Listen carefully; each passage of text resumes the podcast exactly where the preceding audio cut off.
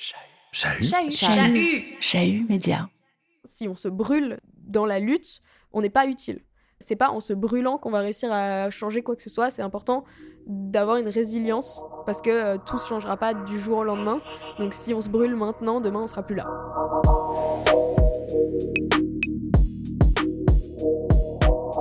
La vie sur Terre se meurt. Notre climat se dégrade plus vite que les scientifiques ne l'avaient prévu.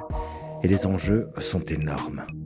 L'effondrement de la biodiversité, les mauvaises récoltes, l'effondrement écologique et sociétal, la sixième extinction de masse. Il ne nous reste plus beaucoup de temps et nos gouvernements ne font rien. Extinction Rebellion a été créée pour tenter d'y remédier.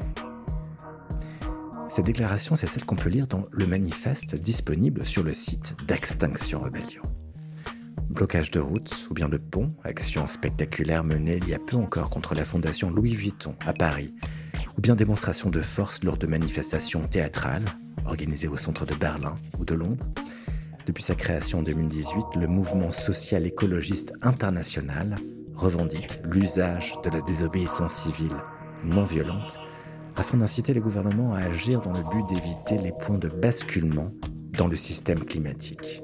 Sinon,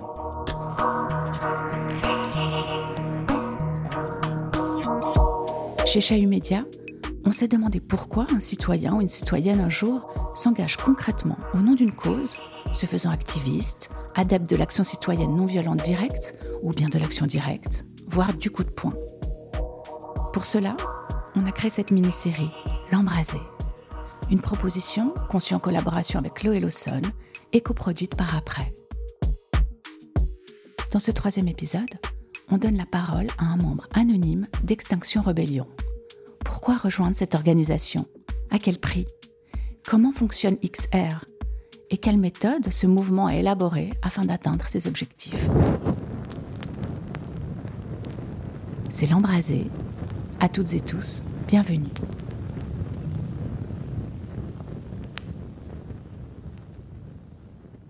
Je suis entrée euh, dans Extinction Rebellion, euh, dans lequel je suis encore. J'ai aussi fait plusieurs passages euh, courts ou longs dans divers collectifs féministes. Notamment, je coordonne euh, une chorale euh, féministe euh, en mixité choisie sans homme cisgenre.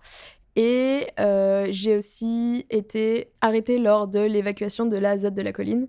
Et je fais partie des inconnus de la ZAD de la colline.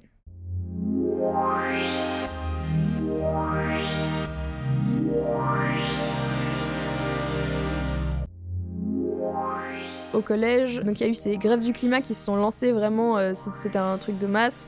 J'ai participé aux activités qui étaient organisées, je suis allée aux marches, j'ai fait les grèves.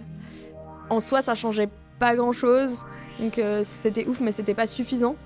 Et après le collège, j'ai euh, fait un service civil dans lequel j'ai travaillé notamment trois mois dans une ferme. Pendant ce travail, ben, c'était beaucoup de travail manuel, donc j'écoutais beaucoup de podcasts militants, etc. Et ça m'a convaincu que vraiment, enfin, ça suffisait pas vraiment les grèves. Et en fait, ce que j'ai fait, c'est simplement, j'ai cherché quel est le euh, groupe le plus, entre guillemets, radical, mais accessible sur Genève. C'est-à-dire que forcément, un groupe très radical va pas être accessible par n'importe qui qui veut le rejoindre, c'est le principe. faut assurer un minimum de sécurité, etc. Donc, euh, j'ai cherché ce qu'il y avait de plus radical dans les actions qui soit accessible. Et euh, c'est vrai que je suis tombée assez rapidement sur Extinction Rebellion. J'ai cherché sur Internet, je suis tombée sur le site Internet. Euh, j'ai pu me faire un compte sur euh, ce qui était à, l'époque la base. Donc c'est un peu un- une plateforme comme un, un- forum sur lequel j'ai vu qu'il y avait une formation à la désobéissance civile non violente. Donc je me suis juste inscrit. J'ai évoqué le fait que je cherchais un collectif le plus radical possible tout en étant ouvert dans le sens où comme je n'avais aucun contact dans le milieu militant à ce moment-là, j'avais aucune chance d'entrer dans un, dans un collectif qui aurait fait, euh, mettons par exemple, du sabotage ou des ouvertures de squat ou ce genre de choses, parce que les actions qui engendrent des gros risques juridiques impliquent que on va essayer en général d'avoir un peu de sécurité, c'est-à-dire on ne laisse entrer que des personnes en qui on a confiance, donc qu'on connaît déjà par ailleurs, etc., pour éviter simplement d'avoir des indiques euh, ou des personnes qui travaillent pour la police, etc. Mais par contre, l'organisation générale de Extinction Rebellion, en fait, c'est un groupe décentralisé. Donc, en fait, le, le principe, c'est que n'importe qui peut lancer une action au nom d'Extinction Rebellion. Il y a euh, 10 principes et valeurs à respecter et 3 revendications. Et n'importe qui, même sans connaître personne d'autre du mouvement, peut lancer une action au nom d'Extinction Rebellion. et utiliser bah, les canaux de communication, les groupes de travail. Et justement, les groupes de travail, eux, sont totalement ouverts. L'idée, c'est que euh, n'importe qui peut venir et dire je veux donner un coup de main pour la fabrication de matériel. moi, j'adore peindre, je veux fabriquer des banderoles. Donc, euh, cette personne va pouvoir entrer dans le groupe de travail matériel. Et en fait, ça n'implique pas de risque juridique. Ce qu'il ne faut pas oublier, c'est qu'en fait, pour qu'une action ait lieu, c'est pas uniquement les personnes qui vont aller se faire arrêter qui sont importantes. Enfin, c'est important d'avoir des personnes qui sont prêtes à prendre des risques. Si ce qu'on veut, c'est faire des actions qui ont cette visibilité-là spécifique au risque juridique. Mais ce qui est encore plus important, c'est d'avoir des personnes qui sont dans l'ombre, qui sont prêtes à organiser, qui sont prêtes à faire du matériel, qui sont prêtes à juste conduire une voiture et déplacer du matériel, faire un repas pour les personnes qui sortent de garde à vue ou faire un repas pour les personnes qui vont aller en action le lendemain pour pas qu'elles aient à se préoccuper de ça. Donc c'est des rôles qui sont hyper importants, qui sont totalement sous-estimés, mais c'est aussi du passage à l'action. Donc ça, ça fait partie de l'action, ça fait partie de l'activisme et c'est hyper important d'avoir des personnes qui sont prêtes à faire ça aussi.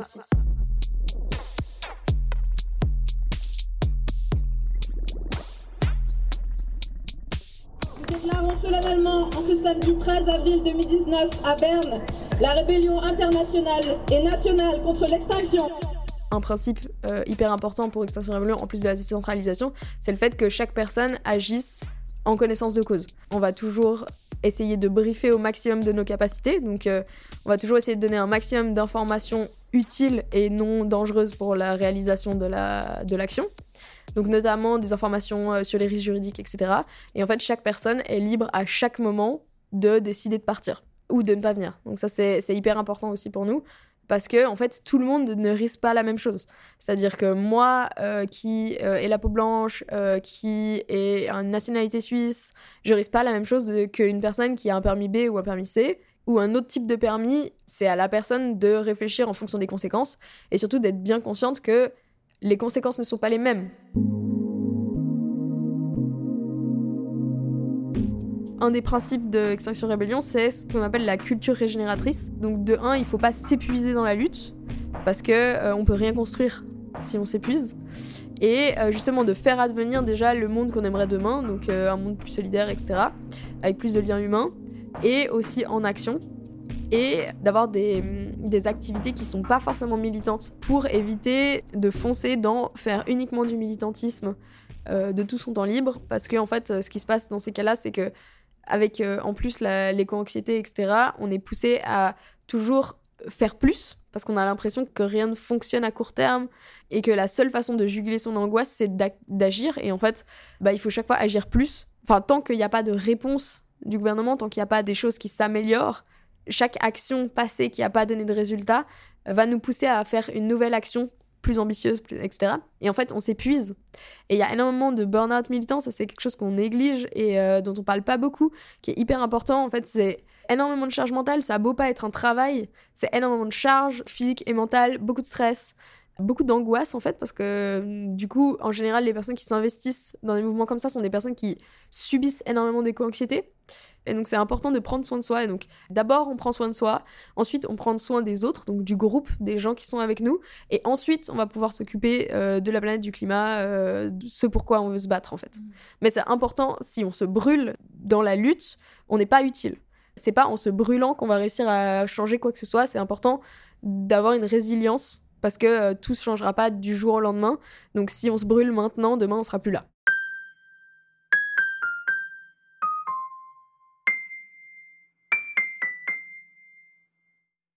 En fait, la culture régénératrice est assez vaste et elle euh, regroupe beaucoup de choses, mais par exemple, le fait de systématiquement attendre les personnes à la sortie de garde à vue avec un thé chaud, un gâteau, un petit truc à manger, un câlin. Un des exercices qu'on apprend justement à la, à la, formation à la désobéissance civile non violente, c'est un exercice d'écoute active vraiment tout bête, où euh, c'est 5 minutes, 5 minutes, chaque personne peut dire tout ce qu'elle veut pendant 5 minutes, et l'autre va jamais interrompre. Euh, c'est un exercice qui peut être proposé par exemple à une personne qui, qui vient de sortir de garde à vue, qui est chamboulée, parce que c'est quand même, on se rend pas forcément compte, mais une première garde à vue peut vraiment être très choquante euh, ça peut être très chamboulant, surtout si on n'a jamais vraiment euh, fait face à la police, euh, si on fait partie d'une classe plutôt privilégiée, qui a jamais considéré la police comme un ennemi ou comme un danger.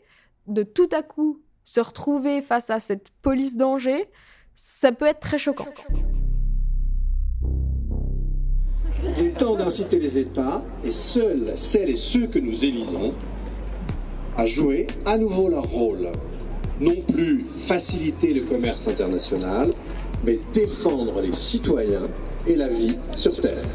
Il n'y a pas vraiment d'ennemis, il y a plutôt des adversaires. Et en fait, euh, on va pas viser des personnes. En fait, le problème, c'est le système, c'est la façon dont ça fonctionne et dont ça s'articule.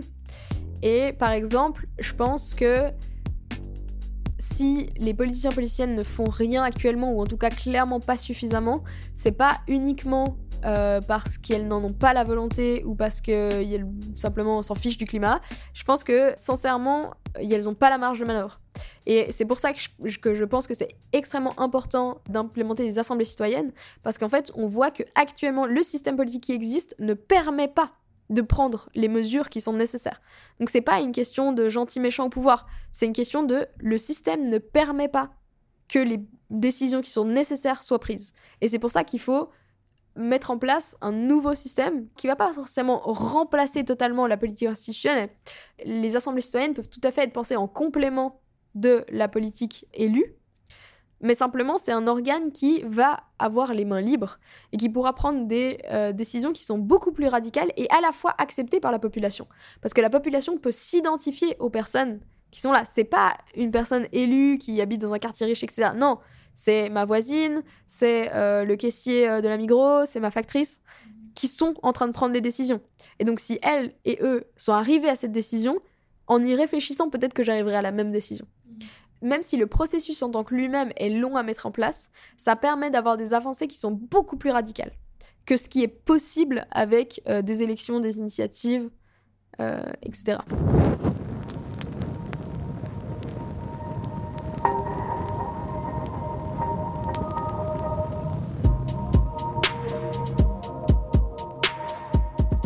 Moi, ce qui me pousse à l'action, bah, on a dit c'est l'éco-anxiété, mais c'est aussi en fait, moi, j'agis pas pour sauver qui que ce soit.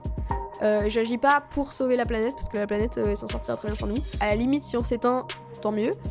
Et surtout, en fait, j'agis pas pour gagner parce que je pense pas, j'arrive pas à me projeter suffisamment pour me projeter dans une victoire quelconque.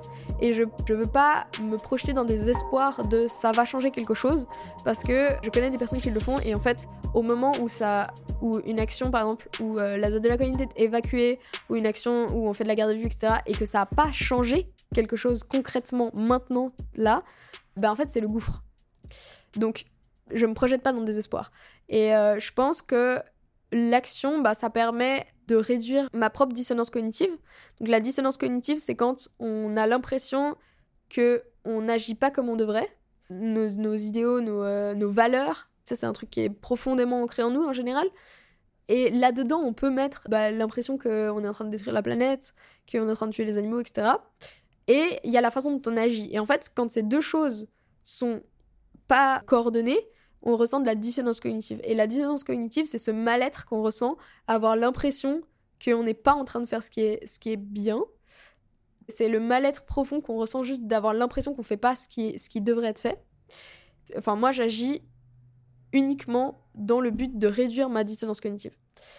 Je considère que me sentir mieux, c'est déjà un but suffisant et que c'est un but que je peux atteindre. Et du coup, c'est un but qui est ok d'avoir parce qu'il est atteignable et parce qu'il est mesurable aussi, euh, tout de suite.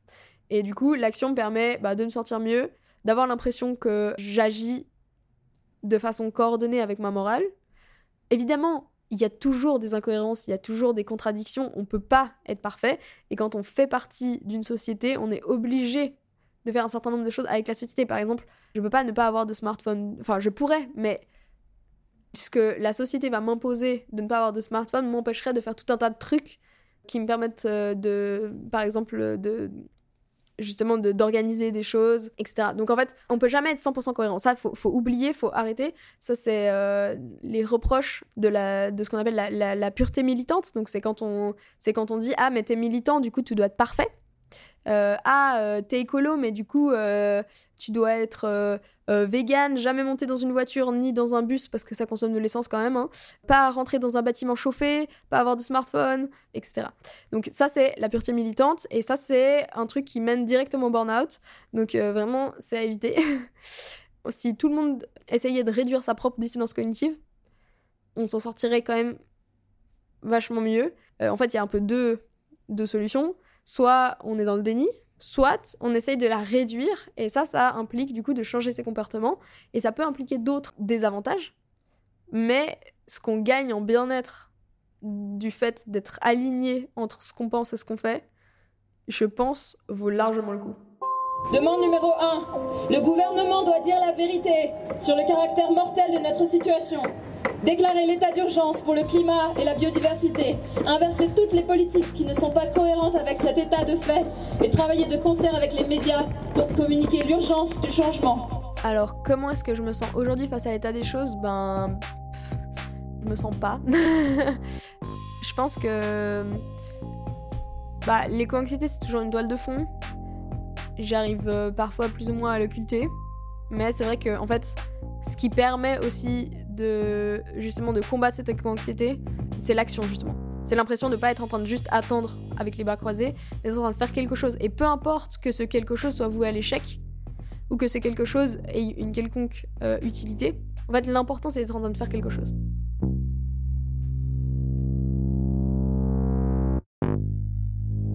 Moi je pense que si vous écoutez un podcast comme celui-ci, c'est que vous avez forcément déjà un petit peu conscience du problème. Euh, sinon, vous ne seriez pas en train de nous écouter.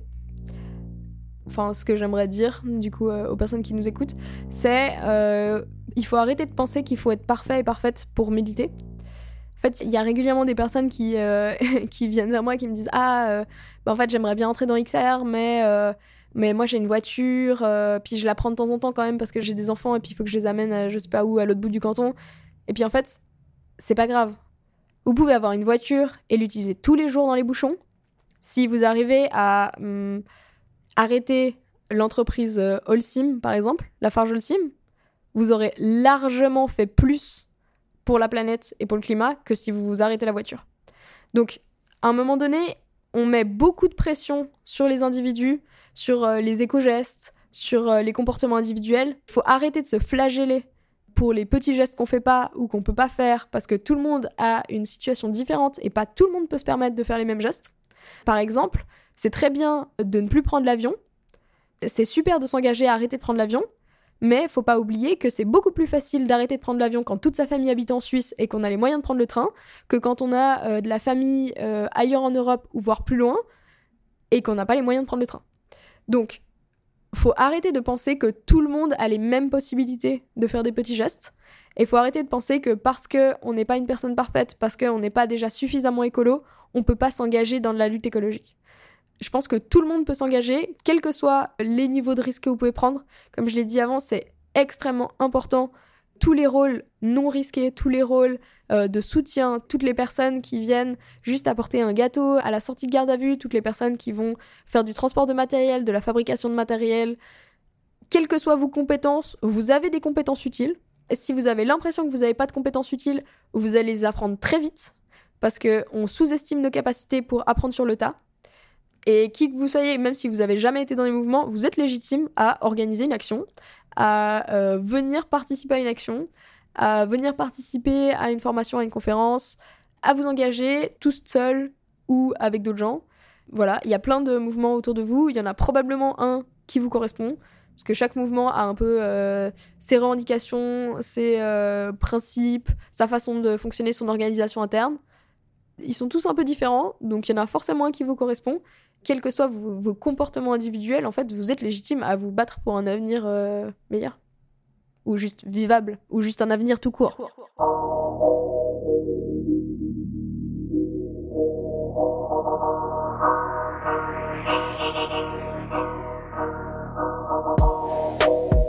C'était L'Embrasé, une proposition chez Media, conçue en collaboration avec Chloé Lawson et en coproduction avec nos amis de Après. Tous les épisodes de L'Embrasé sont disponibles sur chahut.ch et sur l'ensemble des plateformes de podcast. N'hésitez pas à nous laisser des étoiles et on vous dit à bientôt pour un nouvel épisode.